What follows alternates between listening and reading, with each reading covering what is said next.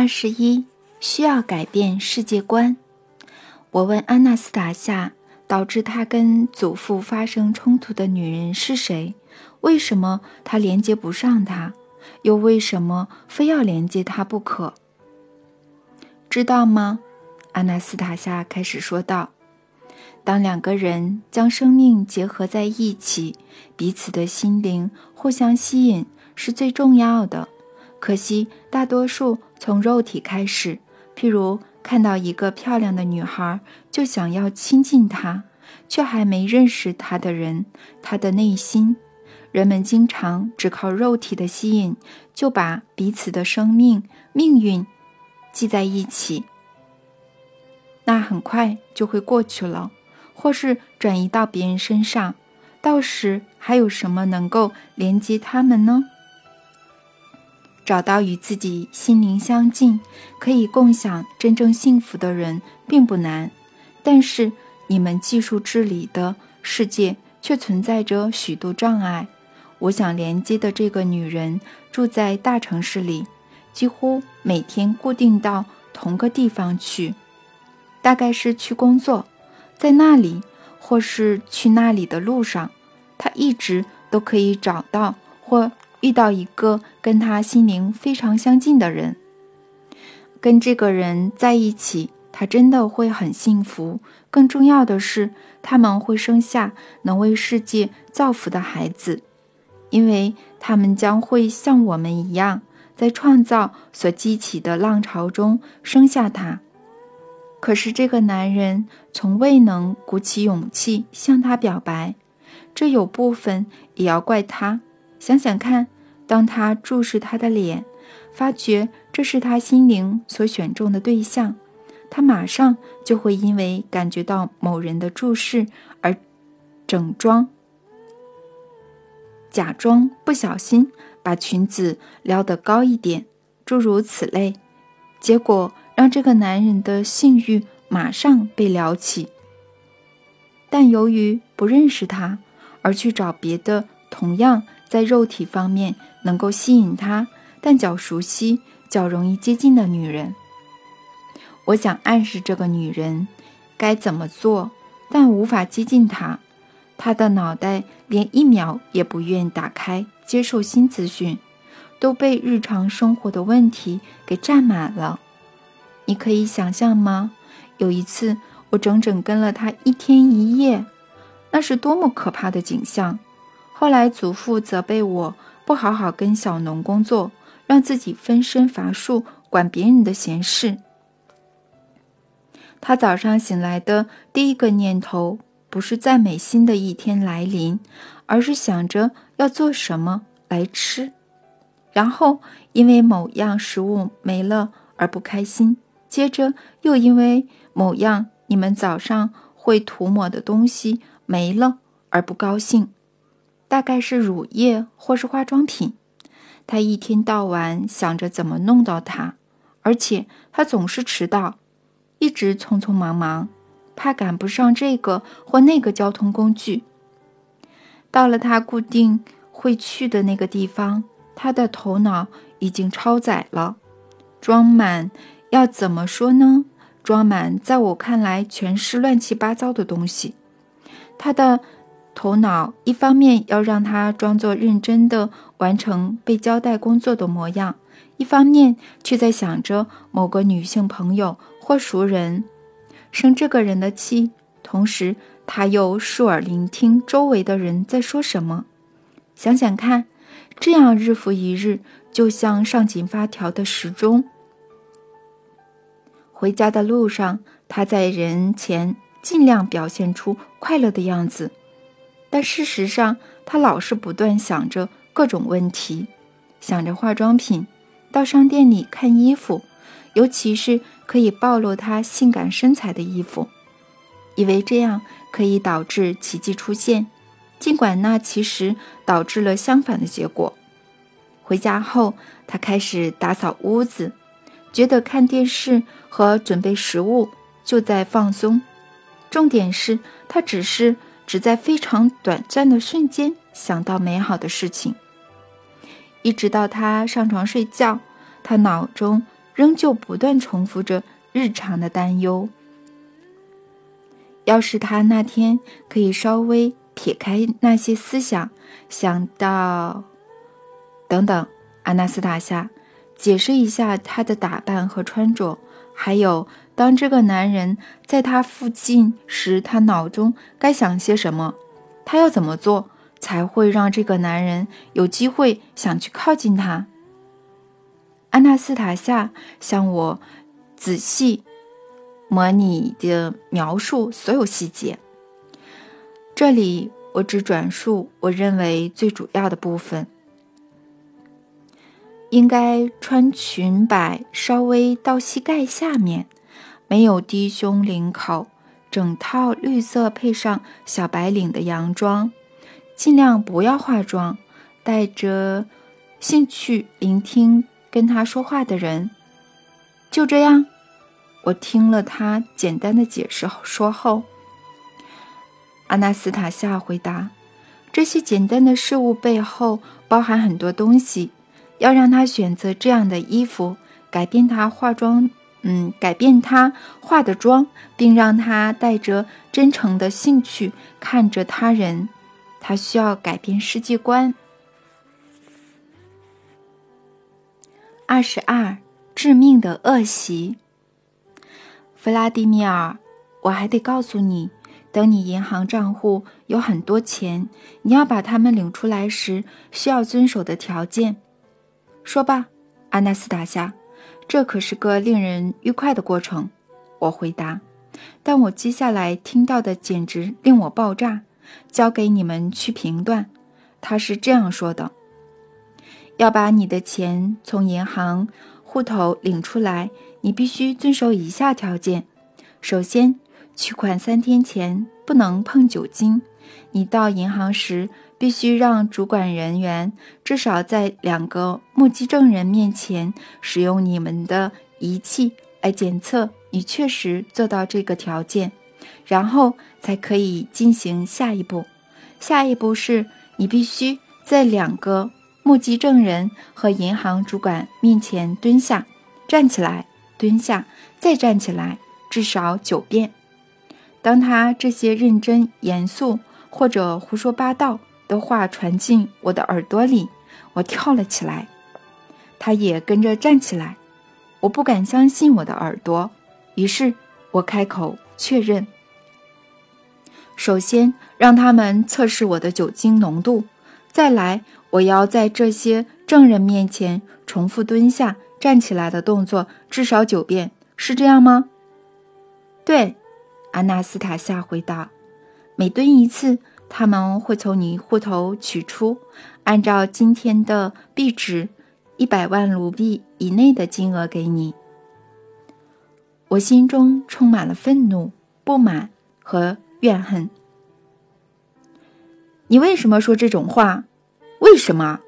我本来心情很好。我相信你，我已经开始认为你说的很多事情都是对的，认为你说的话是有逻辑的，但你却……现在我确定你是个精神异常的人。你最后说的这些话抹杀了一切，毫无道理与逻辑可言，而且不止我，任何精神正常的人都会这样告诉你的。哈，你该不会还想要我把这些条件写在你的书上吧？是的，你真的完全失常了。你是不是还要跟银行提出指示或命令？不，他们看完书就会这样对你了，不然他们会破产。我的天啊！我竟然听这个人说话听了三天。你是不是也要银行主管跟我在证人面前一起蹲下再站起来啊？这样对他。跟对你都有好处，不过我没有对他们设下跟你一样严格的标准。也就是说，你特别青睐我了。你知道你会让我成为什么样的笑柄吗？被一个精神失常的隐居女人爱上的下场。不过这一切都不会成真的。没有一个银行会同意在这些条件下为我服务。不管你怎么模拟出这种情况，你离你的梦想越来越远了。你自己在三年里爱怎么蹲就怎么蹲吧。银行会同意的，甚至会在不知情的情况下替你开户。当然，只有诚实的银行会这么做，而人们会信任他们，到他们那里去。安娜斯塔夏依然坚持。我心中的愤怒和不满逐渐高涨，分不清楚是气我自己还是气阿纳斯塔夏。毕竟我听他说话听了那么久，也试着去理解，结果他基本上是个疯子。我开始对他说的一些含糊的讲，对他说一些粗鲁的话。他背靠着树站着，头稍微往前倾，一双手。靠在胸前，一只手靠在胸前，一只手抬高，轻轻的挥手。我认得这个手势，每次他为了让四周环境恢复宁静，以免我感到恐惧，就会做这个手势。这次我了解他为何需要安抚环境。每一个粗暴、羞辱人的字眼，像鞭子一样。落在阿纳斯塔夏身上，抽打他，使他浑身颤抖。我不再说话，我坐回草地上，背对阿纳斯塔夏，决定先让自己冷静下来，再走去河边，从此不跟他说话。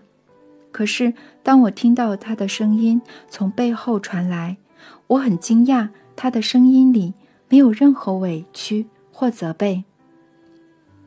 你知道吗？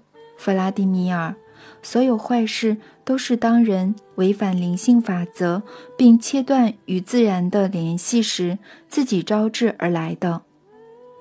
黑暗力量试图利用你们那技术治理的生活，以它暂时的吸引力转移人的注意，让人忘了简单的真理和圣经里的遗训，而通常他们成功的几率很高。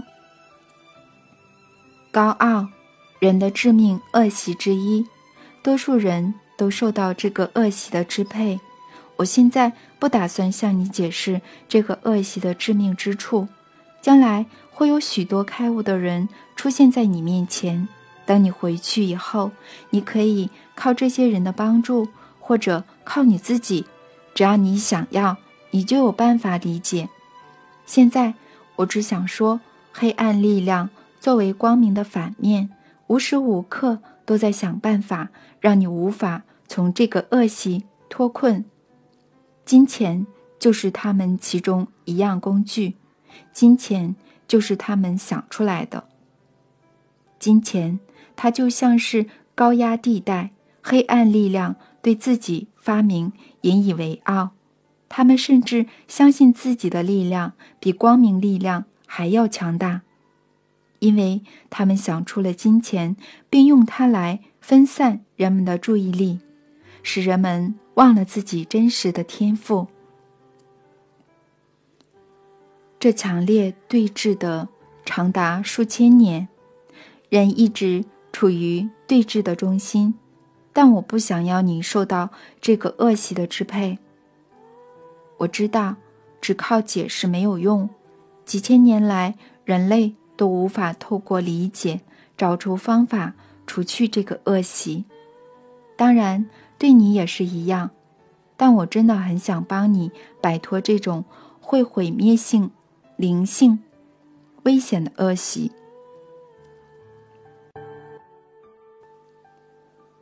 我特地为你想出一个情况，让黑暗力量的机制失效、瓦解，甚至开始反向操作。根除这个恶习，所以他们才这么恼怒。他们的恼怒占据了你的心，因此你开始用侮辱的话骂我。他们想要我也对你充满愤怒、怒气，但我永远都不会这样。我知道我想出的方法正中了他们的要害，因此现在我很清楚。他们几千年来运行无误的机制确实可以被瓦解。目前，我只为你想出办法，我会再替其他人想出办法的。让你少喝点毒性的酒精饮料，不当个傲慢强硬的人有什么不好呢？你为什么生气呢？当然是因为高傲在跟你作祟。他不再说话，我心想：不会吧，他的脑子，或他脑子里面的什么，为这种超乎常理，例如在银行里蹲下的闹剧，赋予如此深刻的意义。很可能里面真有他的逻辑在。我应该再冷静思考看看。对阿纳斯塔夏的怒火都消退了。取而代之的是一股隐约的愧疚感。不过我没有向他道歉，我只是转向他，心里期盼和解。阿纳斯塔夏似乎感受到我的心意，马上神采奕奕，继续飞快的说起话来。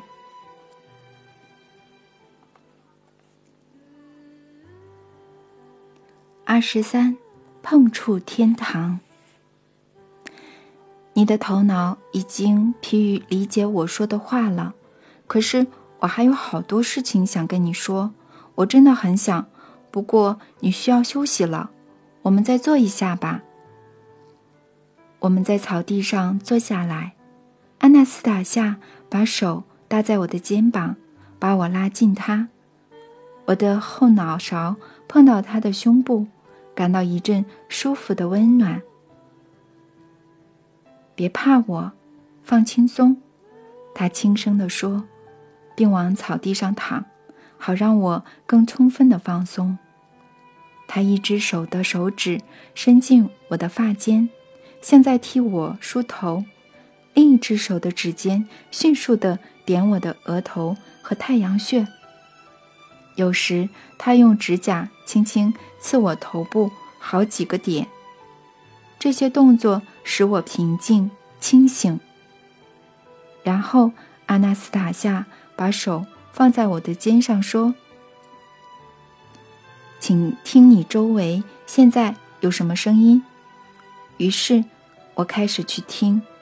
我的耳朵捕捉到相当多的声音，它们长短不一，有各自的声音、音色和不同的规律。我开口将听到的声音一一列举出来：鸟在树上唱歌，昆虫在草丛里发出叽叽喳喳的声音，树叶摩擦，嗯，细脆作响，鸟儿振翅的拍动声。将全部的声音都数出来以后，我闭上嘴，继续仔细聆听。我觉得这样做很舒服。也很有趣。你还没有全部讲完，阿纳斯塔夏说。我全都说了，我回答。也许是我漏了什么，不是很明显，或是我听不到的声音吧，不是很重要的声音。弗拉迪米尔，你没有听见我的心跳声吗？阿纳斯塔夏问。说的也是，我怎么会没有注意到这个声音呢？他的心跳声。有啊，我赶紧说，当然有，而且听得很清楚。它很平静、稳定的跳动着。试着记住你所听到的声音之间的间隔。你可以选几个主要的声音来记。我选了一种虫鸣，一只。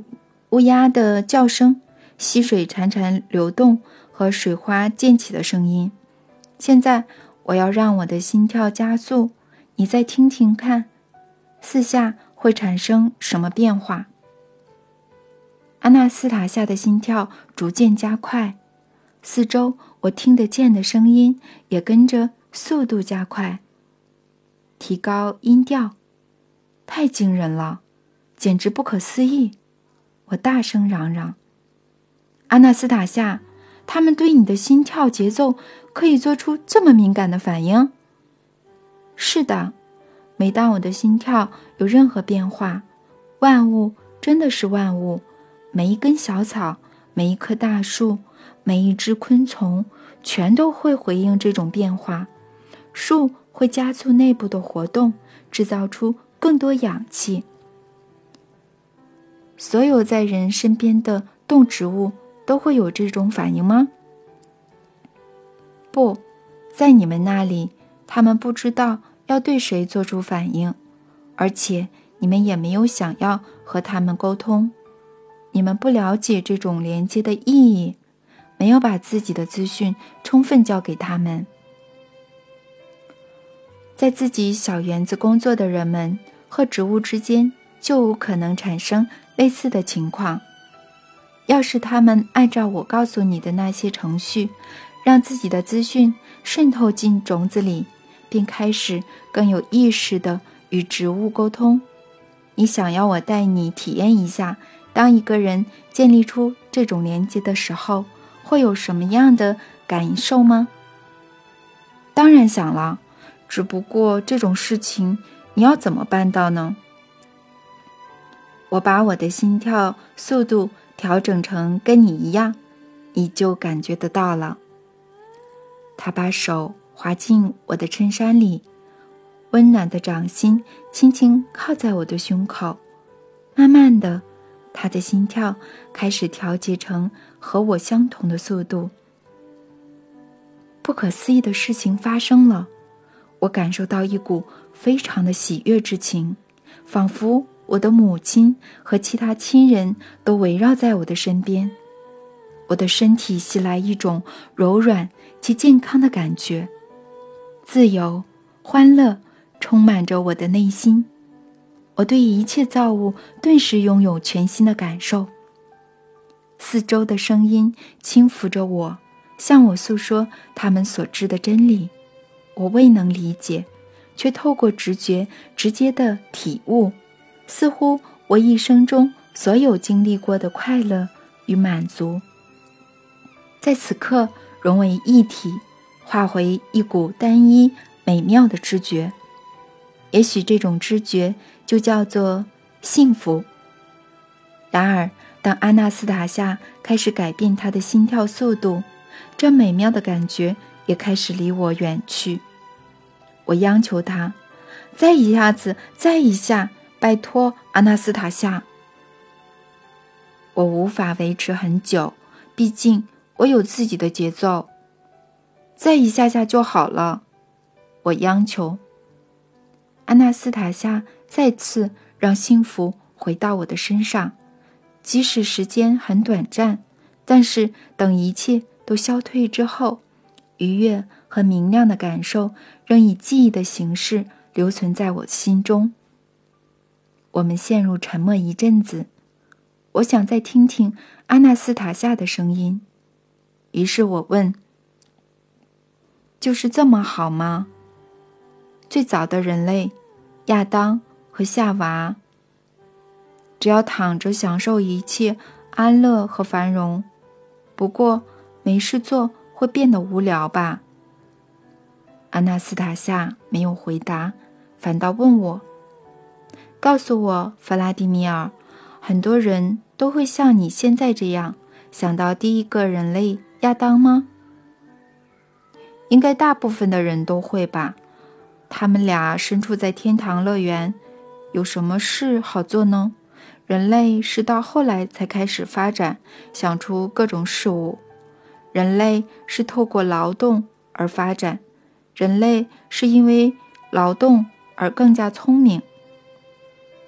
需要劳动没错，不过第一个人类远比今天的人类聪明，他的劳动更有意义，且需要高度的智慧、觉察力和意志力。亚当在这样的天堂乐园里做什么呢？造了花园。今天任何一个喜欢园艺的人都可以做到，这方面专业的人士更不用说了。圣经里没有提到亚当做的其他活动。要是圣经把所有细节都交代清楚，那要花一辈子才读得完呢。圣经要用理解的，每一个行为背后都有数不尽的资讯。你想知道亚当做了什么？我可以告诉你。不过，首先要记得，圣经说，神嘱咐亚当为地上所有生物命名，以及决定他们的目的，而他亚当做到了。他做到了全世界的科学机构联合起来还做不到的事情。安娜斯塔夏，你自己向上帝祈求，向他要了什么吗？我已经被赐予这么多了，怎么还需要要求什么呢？我应该感谢他，同时帮助他。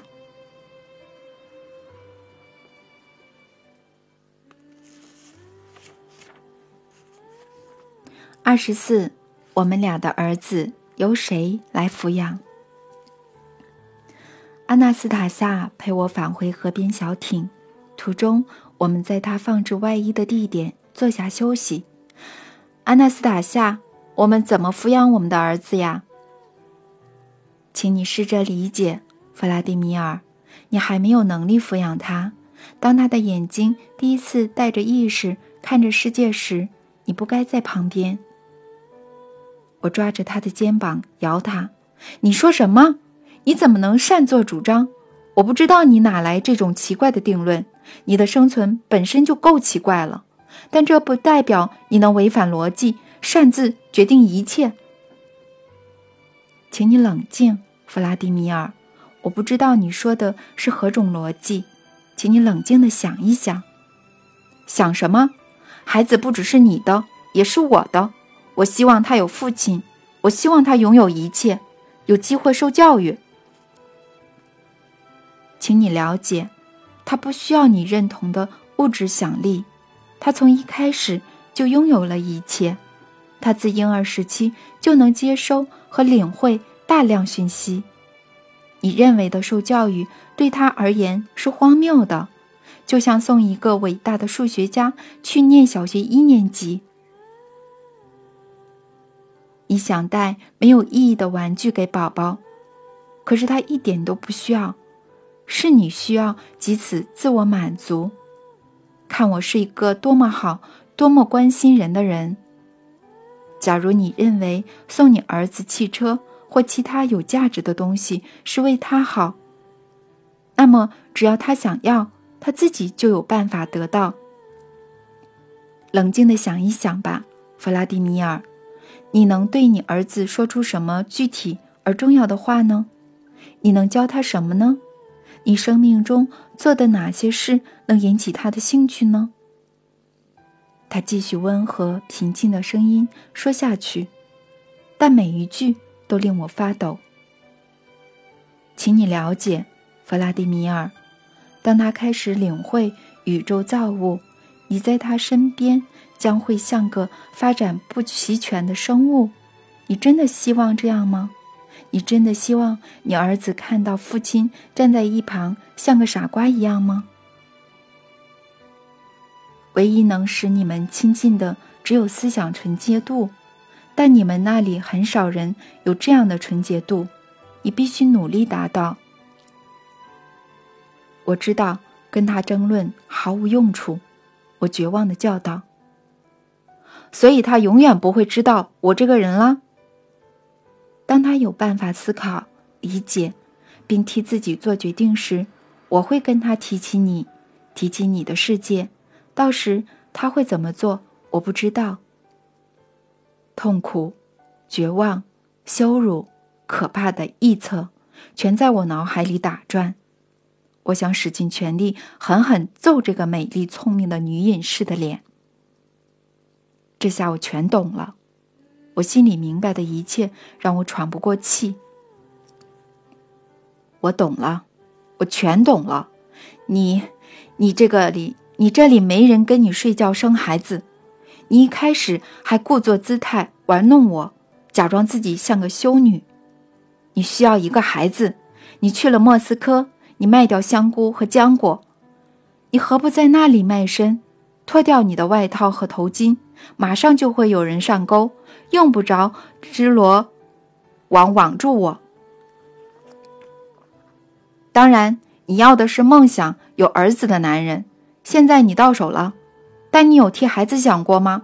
替你的儿子想吗？你预设他要过隐士的生活，过你认为他应该过的生活，他在传播真理，说的真好听。你太高估自己了，女隐士，你算什么？终极的真理吗？你有考虑过我吗？对我梦想有一个儿子。梦想把我的事业传递给他，教他做生意，想有个儿子可以爱。现在要我怎么活？活着，但知道幼小的儿子在偏远的森林地上爬着，没有保护，没有未来，没有父亲，这令我心碎。你不会懂的，你这头森林母兽。也许你的心将变得明晰，一切都会没事的。这样的痛苦将洗涤灵魂，激发思考，召唤你去创造。安娜斯塔夏轻声地说：“但我的怒火仍持续燃烧，愤怒到失去了控制。我抓起一根木棍，跑离阿纳斯塔夏，用尽全身力气打一棵小树，直到棍子断裂。然后我转向站在一旁的。”阿纳斯塔夏，不可思议的是，我一看到他，怒气就开始消退。我心里想：为什么我又失去控制发火了呢？阿纳斯塔夏像上次我咒骂他一样，靠着树站着，一只手抬起来，头往前倾，仿佛在抵抗一场暴风雨。我的怒气全消，我走近他，看着他。现在他的双手都按在胸前，身体微微颤抖。他一言不发的，只是用他和善、依然和善的眼神看我。我们就这样站着互看好一阵子。我心想，他不会说谎，这点毋庸置疑。他可以不用对我说这些的，但是他，他知道说了自己不会好受，但是他还是说了。当然，这样也很极端。一个人只能说实话，只能说心里想说的话，是活不下去的。但他就是这样，无法改变。你还能怎么办呢？事情发生就发生了，木已成舟。现在她要成为我儿子的母亲了，就像他说的，她将成为一个母亲。想当然，她会是个奇怪的母亲，她的生活方式，他的思考逻辑。唉，不管怎样都没用。反正他的身体很强壮，人又善良。很了解自然和动物，很聪明，虽然是很特殊的聪明方式。不管怎样，毕竟他知道很多抚养小孩的事。他一直想讲的就是关于小孩的事。他会带大我们的儿子，像他这样的人会带好他的。他经得起寒天雪地，那对他来说根本不算什么。他会好好把他带大，培养他。我自己要适应这种情况，只要当成夏天去夏屋拜访他们就好了。冬天不可能，我没办法。不过我可以夏天跟儿子玩。他会长大，然后我会跟他说说大城市里面的人。这次我应该跟他道歉才是。对不起，阿纳斯塔夏，我又神经兮兮了。他立刻说：“不是你的错，不要怪你自己，别难过，你只是担心你儿子，你怕他过得不好，怕你儿子的母亲只是一头禽兽，不能用真正的人类的爱去爱他。但是你别担心，你别难过。你会这样说，是因为你还不知道，亲爱的，你还不知道我的爱。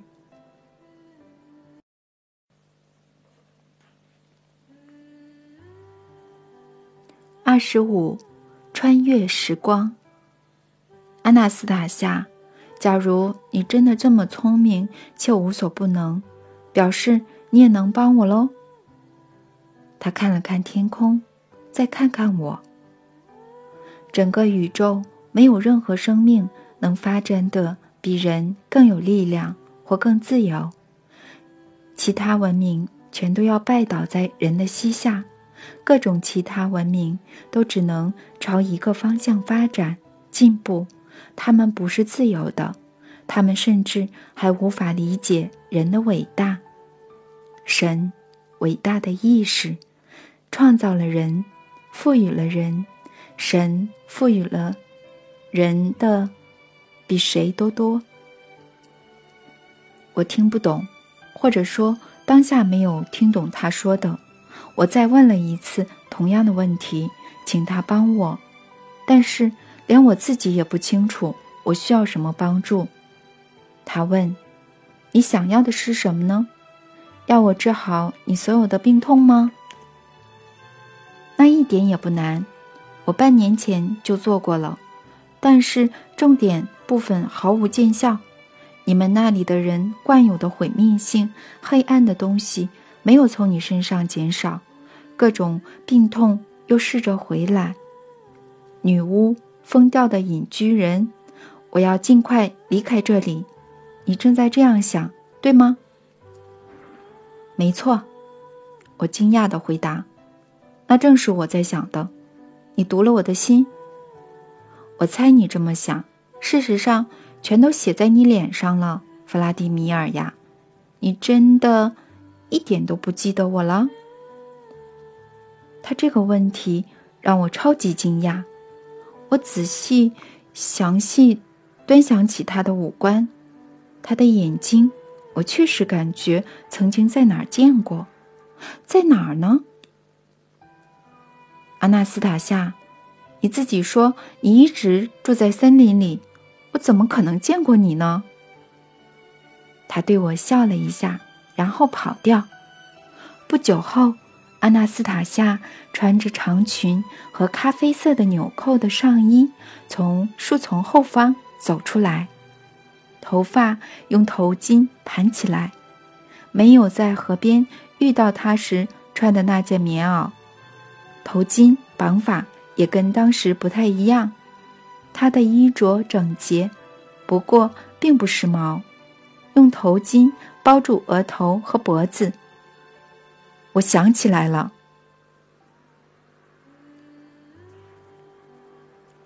二十六，奇怪的女孩。去年商队轮船停泊在离这里不远的村子旁边，我们得为餐厅卖点肉，在岸边停了一段时间。六十公里后就是危险的河段，轮船无法在这种情况下航行。为了不浪费时间，我们开始利用对外的扩音器及当地的广播，宣布今晚将有海上派对。岸边闪烁着无数的灯光，播放着悠扬音乐的白色轮船，吸引着当地青年。这次，几乎全村的年轻人都往船梯靠过来了，就像所有第一次踏上甲板的人一样。他们起先都忙着到处晃晃，急着看遍船上每个角落，走过底层、中层和上层的甲板后，最后都会聚集在酒吧和餐厅。按照惯例，女性会去跳舞，男性则偏好喝酒。船上特殊气氛加上音乐和酒精，总让他们处于兴奋状态。这有时给团队带来不少麻烦。通常他们会觉得时间不够，集体要求延长派对时间。一开始要求半小时，再来会越要越多。当时我在包厢，听到餐厅传来的音乐，正考虑调整船队再来的行程。突然，我觉得有谁在注视我。我转过去，从窗户看到他的眼睛。这没什么好惊讶的。来参观的人总喜欢往仓房里看。我起身打开窗户，他没有离开，只是有点害羞地继续看着我。我感觉自己想对这个独自站在甲板的女人好一点，心想：为什么她没有跟其他人一样去跳舞呢？也许他有什么不幸。我表示要带他参观轮船，他安静地点点头。我带他在船上四处走，为他展示办公厅，里面高雅的装潢总让参观者惊骇。铺着地毯的地板，软皮家具，多台电脑。然后我邀请他进入我由一间卧伴两用仓房和一间会客厅组成的包厢，里面铺了地毯，配上高级家具、电视和影像播放器。当时我大概以展示闻名世界的成就震撼乡下姑娘为乐。为了彻底使她惊讶，我打开一盒糖果，倒了两杯香槟，打开录影机，微卡齐加诺娃正在唱着《爱与死》。这卷录影带还有其他我最爱的歌手演唱的歌曲。他只轻轻用嘴巴蘸了一点香槟，然后认真地看着我，问我：“很辛苦，对吗？”我什么都料得到，除了这个问题。这趟旅途真的很艰辛。导航困难复杂，河运学校见习生组成的团队里，有人抽大麻、偷商店里的东西。我们总是进度落后，无法在当地已经公布船队抵达的时间内到达该地。这些重担及其他焦虑。总压得我无法好好欣赏沿途风景，甚至无法好好睡上一觉。我应付他几句，例如“没什么，我们撑得下去”之类的话，然后转身面对窗户，喝我的香槟。我们聊了一些别的话题，听录影带播放的歌，直到轮船回到岸边，派对接近尾声。我送她到船梯，回到包厢后，我心想：这女人有些奇怪和特别。跟他相处过后，一种轻盈明亮的感觉。那晚是我连续好几天以来第一次睡得好觉。现在我知道了，船上那女人就是阿纳斯塔夏。那是你，阿纳斯塔夏？对。我就是在你的包厢把那些歌记起来的，后来在森林里唱给你听的那些歌。我们讲话时，它一直在播放。你看，就是这么简单。你怎么会上船呢？我对你们的情况跟生活很感兴趣，弗拉迪米尔。毕竟我向来都只跟下屋的小农有接触。那天。我跑到村子里，把松鼠搜集的干香菇卖掉，买了一张你们的门票。现在我对你们成为企业家的人所知甚多，也很了解你。我真的真的很对不起你，我不知道事情会变成这样，你的命运被我大大的改变了。对此我无能为力，因为他们。已经接手这个计划了，他们只听上帝的。从现在开始，你跟你的家人会有段会有段时期非常煎熬、难熬，需要克服许多困难。不过之后一切都会过去的。虽然我不清楚阿纳斯塔夏指的到底是什么，但我的直觉告诉我，有件超乎我们生活常理的事。即将发生，且直接波及到我。我请阿纳斯塔夏详细的告诉我，他说的改变我的命运是什么意思，还有他说的困难又是什么。听他讲起来，我实在很难想象事情真的会照他预测的那样，在真实生活中一一发生。阿纳斯塔夏开始自己的故事，再次把我带回一年前的这起事件。当时你带我参观轮船的每个角落，包括你的包厢。你请我吃糖果、喝香槟，最后送我到船梯。不过我没有马上离开，我踢进树丛，站在岸边，看见明亮的酒吧窗户里还有当地的年轻人在跳舞玩乐。你每个地方都带我去了，就是没有带我去酒吧。我猜得到原因，我穿的不体面，包着头巾，上衣不时髦，裙子太长。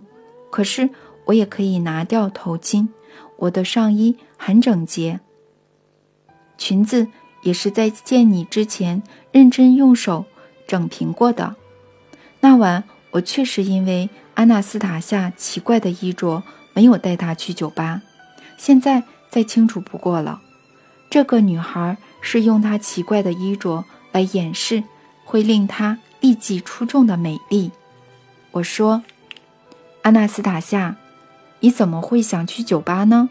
难不成要穿着胶鞋在那里跳舞？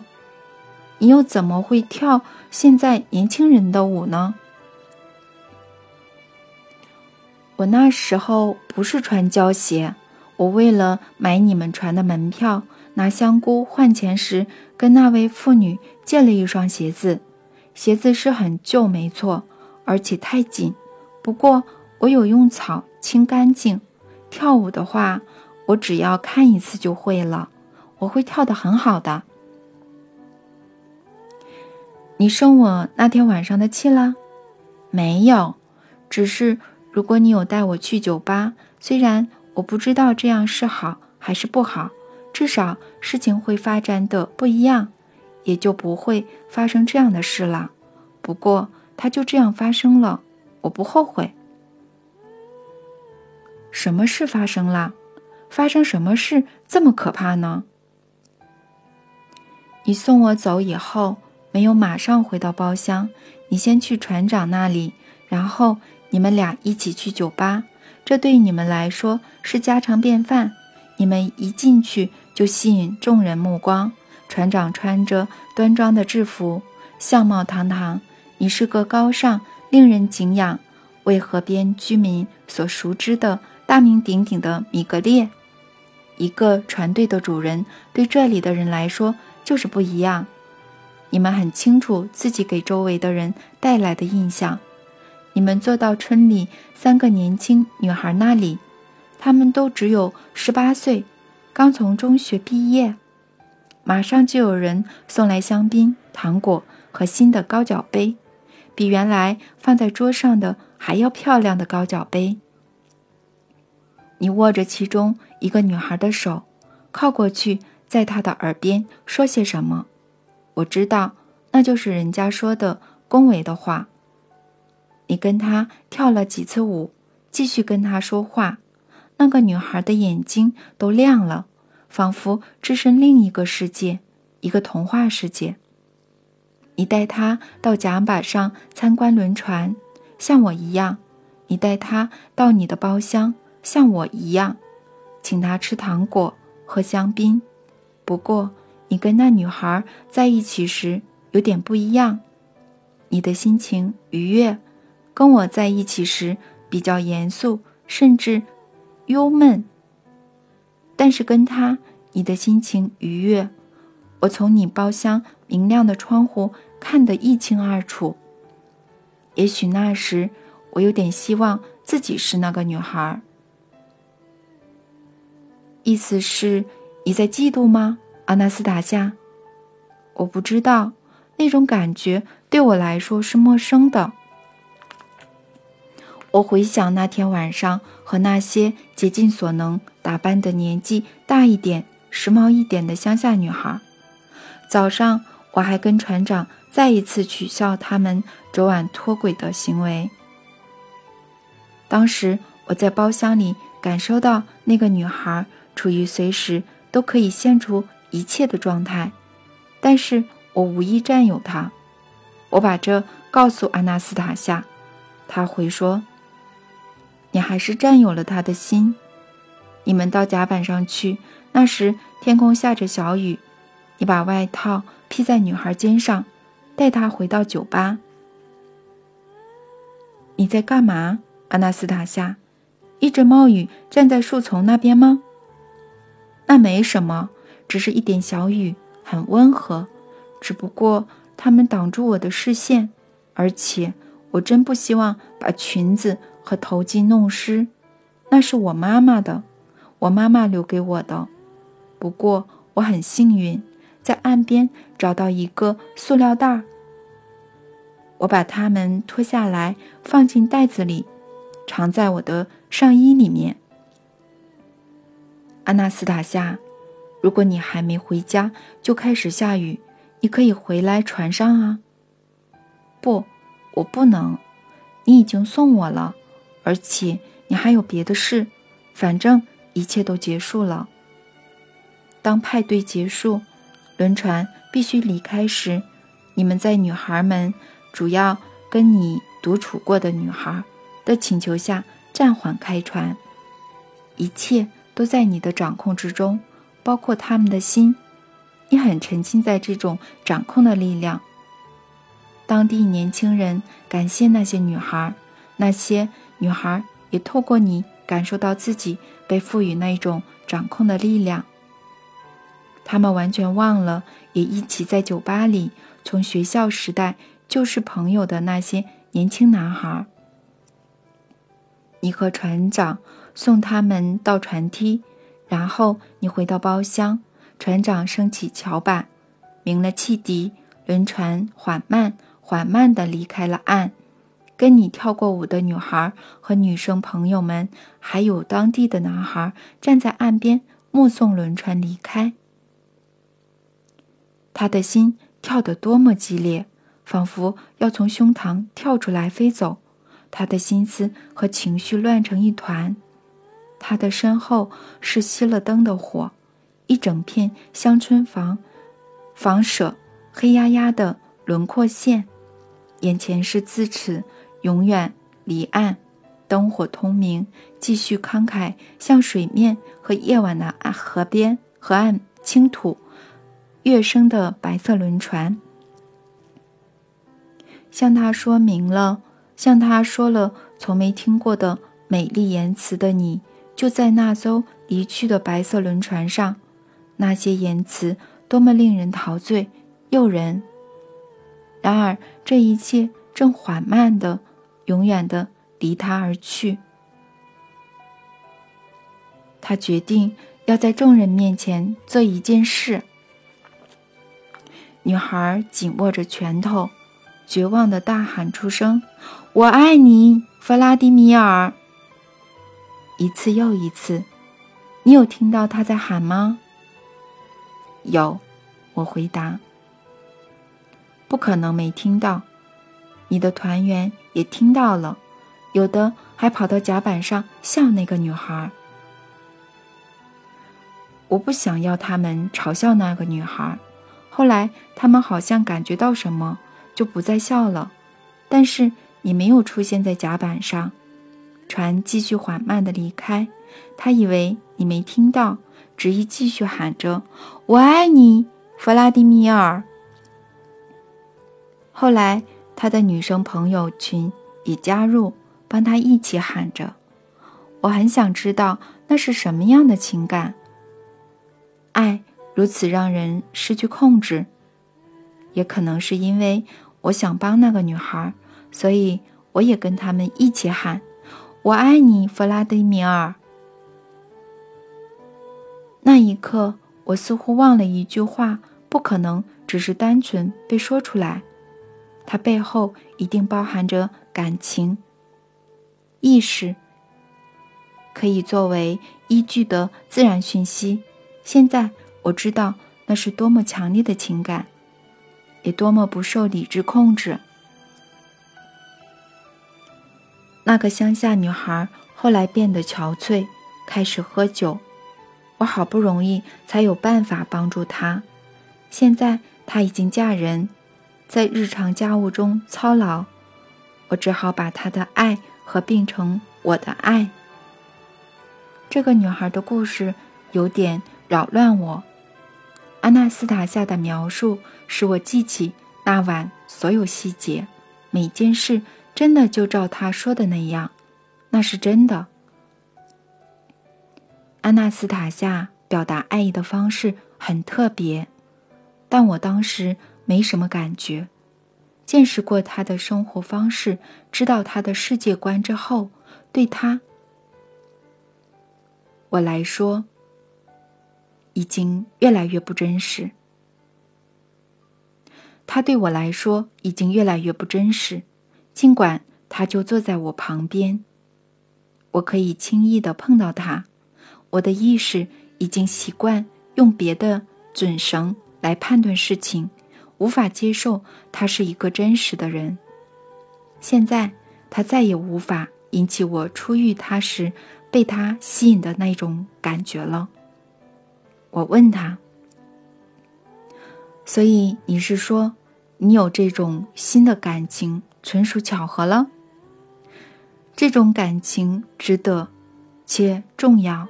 阿纳斯塔夏回答：“甚至让人愉悦，但我希望你也爱我。我知道，一旦你认识了我和我的世界，就不会认为我是个普通人，甚至你可能有时还会怕我。现在事实就是如此，这都要怪我自己。我犯了很多错，不知道为什么，我一直很心急，很冲动。”来不及解释，这一切都很蠢吧，对不对？我应该改才是。他说着，露出了苦笑，并把手放在了胸前。我立刻联想到那天早上跟阿纳斯塔夏发生的事。